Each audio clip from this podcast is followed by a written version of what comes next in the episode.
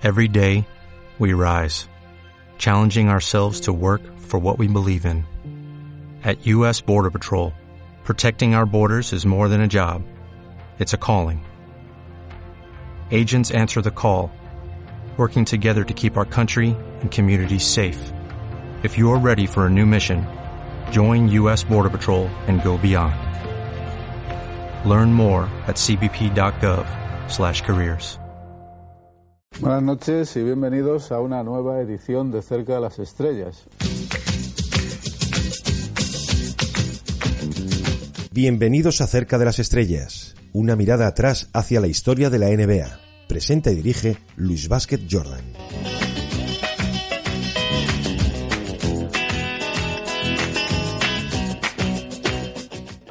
Noches, bienvenidos al club. Estamos en el Alamo Down de Texas. El espectáculo está servido y dentro de unos instantes la cita con las estrellas de la conferencia este y de la conferencia oeste. Pues yo sí, yo hacía hace muchos años. Michael Jordan, atención, el vuelo va a despegar. Guayater, Scotty, y se pone por delante. y se pone por delante. Qué barbaridad.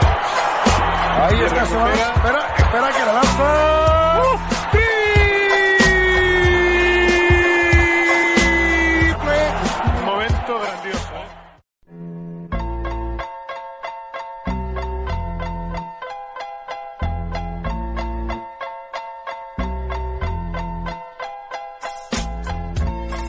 En el presente cerca de las estrellas os voy a hablar de Carl Rambis. Y es que cuando uno piensa en el baloncesto NBA de los 80, piensa en los Lakers, en el Showtime, aquel Showtime de Magic, de Karim, de James Worthy, pero no solo ellos formaban aquel equipo.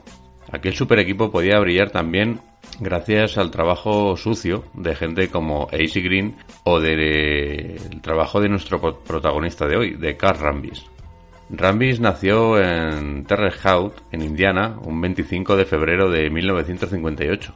Con 2,03 de altura, su posición natural siempre fue la de 3 o 4, aunque lo cierto es que su tiro de larga distancia era bastante malo. Él lo sabía y prácticamente ni intentaba lanzar triples. De hecho, en 14 años en la NBA solamente lanzó 12 triples, fallándolos todos.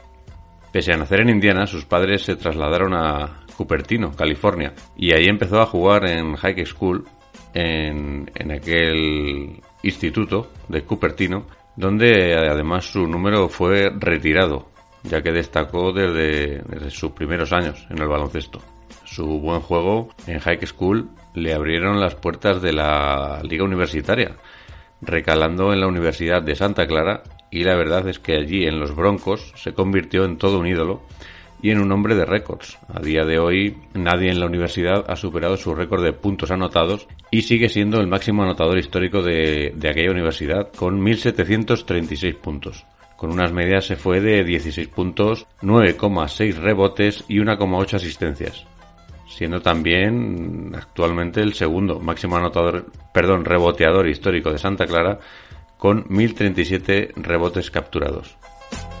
Rambis fue elegible en el draft de la NBA de 1980 y fue escogido en la posición número 58 de la tercera ronda de aquel draft por los New York Knicks, siendo semanas después, tristemente para él, cortado por los Knicks en plena pretemporada y eso le obligó a buscarse la vida para jugar algo que comenzó yéndose a Grecia para intentar allí fraguar una carrera en el baloncesto. En Grecia jugó una temporada, la 80-81, en el AEK de Atenas, jugando allí bajo el nombre de Kirikos de Rambidis. Eh, recordaros que Rambis, tras aquellos años, tiene una doble nacionalidad, griega y estadounidense. Y allí con el AEK consiguió alzarse con el título de Copa de aquel año, tras aquella temporada en Grecia, Rambis volvió a Estados Unidos y fichó por Los Ángeles Lakers, donde jugaría desde 1981 a 1988.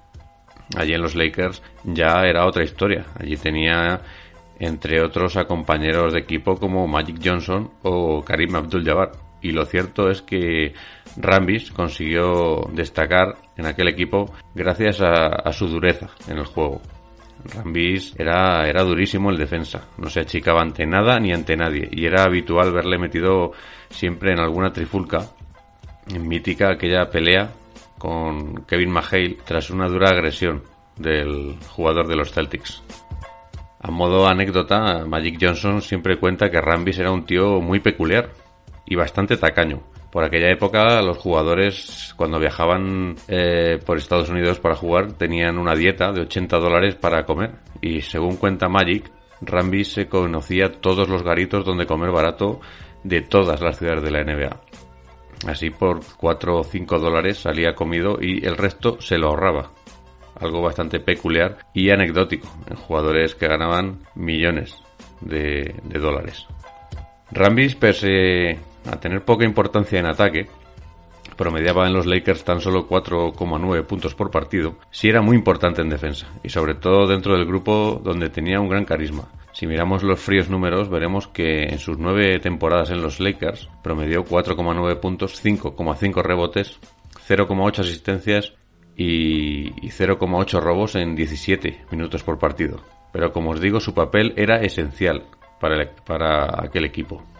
Su enorme trabajo defensivo contribuyó a que los Lakers ganaran aquellos cuatro anillos, en el 82, en el 85, en el 87 y en el 88. Pero poco a poco AC Green le fue ganando terreno y al final, en el 88, eh, Rambis ya no fue renovado por los Lakers. Siendo agente libre y con libertad para fichar con quien quisiera, aceptó una oferta de los Charlotte Hornets, con quien jugaría dos temporadas, la 88-89 y la 89-90, promediando su primer año allí 11,1 puntos, 9,4 rebotes y 2,1 asistencias. Unos buenos números, pero a pesar de ello, a mediados de la segunda temporada, fue traspasado a los Phoenix Suns, donde su peso en aquel equipo ya fue mucho menor. En los Suns estuvo tres años, promediando 4,2 puntos y 5 rebotes, fichando después por Sacramento para acabar regresando a su casa, a Los Ángeles Lakers, donde ya se retiraría en 1995. Kobe Bryant decía de Rambis, dile qué pared de ladrillos hay que atravesar para ganar el anillo y Cart la, la pasará. Quizás esa sea la mejor definición del juego de Rambis. Trabajo, trabajo y pasar por donde sea. Dureza en defensa, en rebote y siempre partirse la cara por los compañeros. Tras retirarse como jugador empezó su carrera como entrenador. En 1999 se convirtió en entrenador jefe de los Lakers, aunque solo estuvo media temporada, donde después pasó nuevamente a ser asistente del equipo, un puesto que ya había ocupado desde el 94 al 99. La temporada 2009-2010 fue escogido como entrenador jefe de los Minnesota Timberwolves, puesto que ocuparía dos temporadas para volver de nuevo a los Lakers como asistente, los Lakers siempre ha sido el lugar donde ha regresado. Rambi será un guerrero, un jugador duro, aguerrido, de esos que si está en tu equipo adoras, pero si es el rival odias. Aparte de eso, Rambi será un tío peculiar. Su aspecto con ese bigote frondoso y esas gafas de pasta negra le daban un aspecto curioso, un aspecto que le caracterizaba. Su lucha y su afán para romperse el alma por el equipo, su no apartarse nunca ante el rival y su capacidad para hacer ese trabajo sucio que no se refleja en las estadísticas, pero los que lo vieron de jugar saben que fue un pilar muy importante en aquel Showtime. Su trabajo sucio permitía a otros brillar, permitía dar soporte, y él solo era una pieza más dentro de aquel engranaje de aquel super equipo.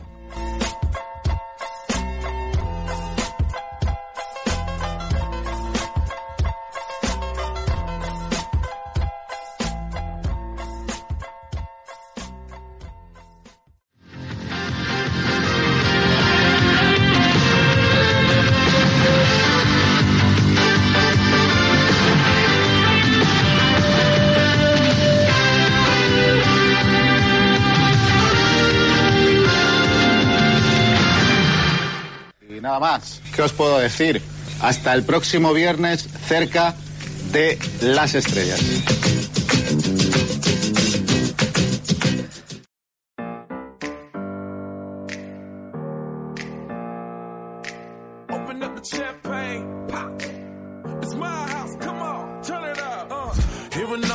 Mi nombre es Luis y mi cuenta personal en Twitter es arroba betjordan barra baja. Sígueme ahí y podrás estar informado de toda la actualidad NBA al instante. Puedes seguirme también en la cuenta de Twitter del podcast, arroba cercaestrellas barra baja, en la que aparte de la emisión semanal tendrás cada día vídeos y fotos de NBA vintage de hace años que seguro te gustarán. Recuerda también suscribirte al podcast en iBox, en Spotify, en YouTube o en la plataforma que utilices, y así te avisarán de cada nueva publicación. Y nada más, la semana que viene volveré por aquí para recordar otro personaje, equipo o momento histórico de la NBA. Hasta luego.